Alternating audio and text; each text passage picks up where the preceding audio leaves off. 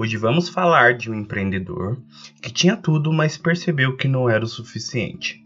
Doando toda a sua fortuna ao longo de sua vida, aproximadamente 8 bilhões e indo à falência, é considerado um anjo até pelos maiores bilionários do mundo. Chuck Fanning ou Charles Fanning nasceu em 1931 em uma pequena comunidade irlandesa americana em Nova Jersey. Essa foi a época de Grande Depressão e seus pais trabalharam duro. Sua mãe gostava de fazer o certo pelos menos afortunados. Ela trabalhava à noite como enfermeira voluntária da Cruz Vermelha e Charles sempre ouviu que era obrigação ajudar os seus vizinhos. Fanning juntou-se à Força Aérea após deixar a escola e foi estacionado no Japão como operador de rádio durante a Guerra da Coreia. Ele ingressou porque sabia que o benefício era direito a uma educação gratuita posteriormente. Após o serviço militar, ele continuou seus estudos na Universidade Cornell e se tornou o primeiro membro de sua família a frequentar a faculdade.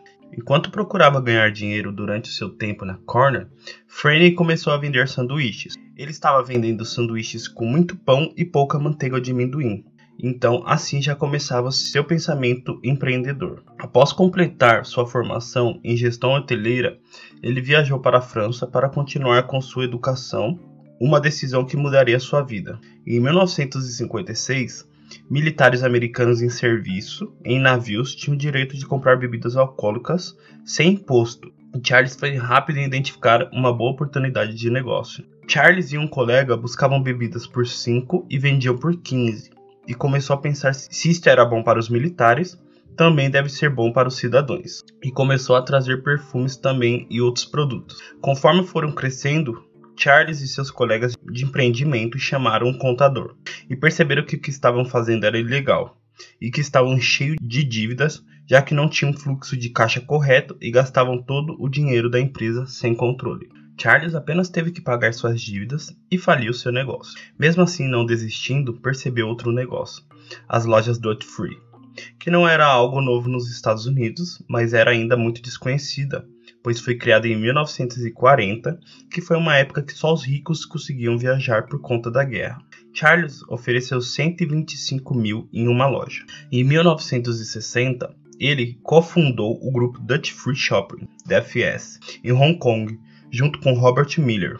Em 1961 e 62, a DFS abriu a primeira loja Duty Free nos Estados Unidos, no Aeroporto Internacional de Honolulu, após a qual os negócios se expandiram rapidamente, se tornando o maior varejista Duty Free no mundo. Em 1970, já tinham cerca de 5 a 6 mil funcionários, já tendo uma receita de 3 bilhões de dólares livre de imposto. Em 1980, grande parte do mundo já era consumido em ganhar dinheiro. Charles Frene decidiu que faria algo completamente diferente. Frene vivia um estilo de vida extremamente frugal, sem ter um carro ou uma casa, e apenas um par de sapatos e um relógio Casio de 10 dólares. Ele era conhecido por voar apenas na classe econômica, mesmo quando seus familiares e colegas viajavam na classe executiva no mesmo avião. Com sua fortuna nesta época, estimada em um bilhão de dólares, ele estava planejando secretamente doar tudo. Mesmo tendo filhas, ele sempre as ensinou a conquistar seu próprio dinheiro. Então ele secretamente transferiu suas ações da empresa para Atlantic Philanthropies. E, e assim ele disse: O que eu vou fazer com todo esse dinheiro? Como muitas pessoas ricas hoje, eles têm tanto dinheiro que não seriam capazes de gastá-la. A sua atitude em relação ao dinheiro contrasta fortemente contra o cofundador da DFS, Robert Miller, que está entre as pessoas mais ricas do mundo e que tem uma fortuna de 6 bilhões. Miller tem casas de luxo em Hong Kong, Nova York, Paris e Suíça. Um parque rural de 14.500 hectares em Yorkshire. Miller e Fanning não se falaram desde que Fanning vendeu sua participação da DFS para a empresa de bens de luxo LVMH do grande empresário magnata Bernard Arnault em 1996, que temos um vídeo aqui no canal. Uma disputa com Miller sobre a venda levou à filantropia antissecreta de Fanning sendo exposta em uma corrida tribunal. Nesta época, o grupo DFS já operava 420 boutiques duty free em 11 aeroportos internacionais. Neto de imigrantes do condado de Fermanagh, na Irlanda do Norte, ele também doou 1,9 bilhão para projetos no país, bem como na República, onde foi fundamental na fundação da Universidade de Limerick. Ele também ajudou nos bastidores durante o processo de paz. Em 2003, ele se juntou à marcha de protestos em Londres contra a invasão do Iraque. Fenen tem quatro filhas e um filho, com sua primeira esposa Danielle. Todas as crianças foram instruídas a trabalhar no verão como garçons ou camareiras, e mais tarde ele se casou com Elga, uma ex-secretária.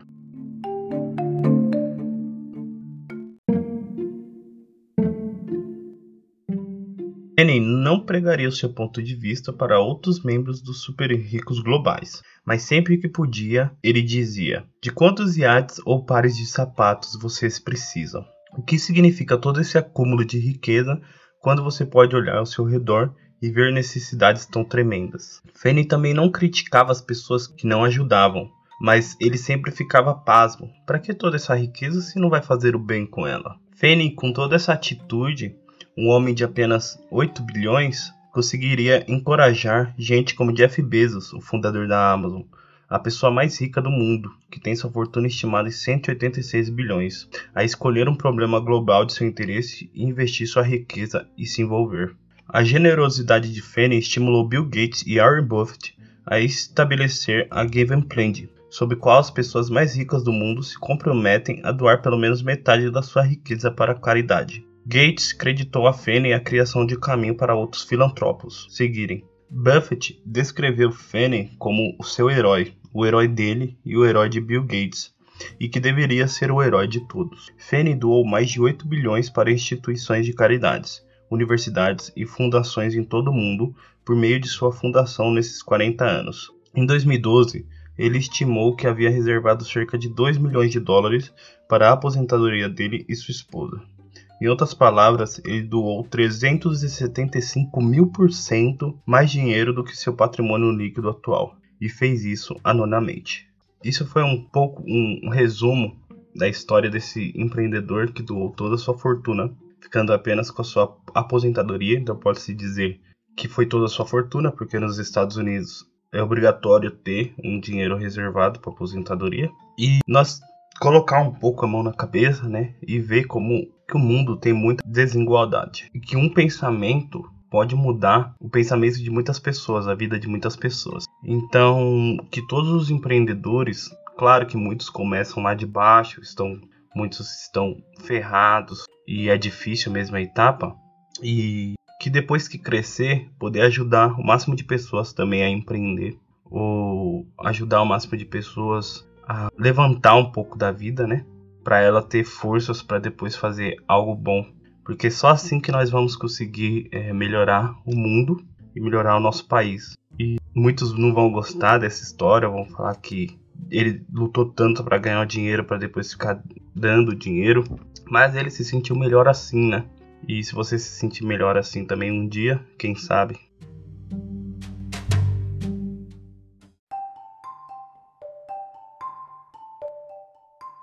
E essa é a história de hoje, não tem insights. Foi uma história pequena, bem rápida, resumida. E se inscreva aí no canal. Agradeço você estar tá até aqui, está assistindo nossos vídeos. E até a próxima. Dá um like aí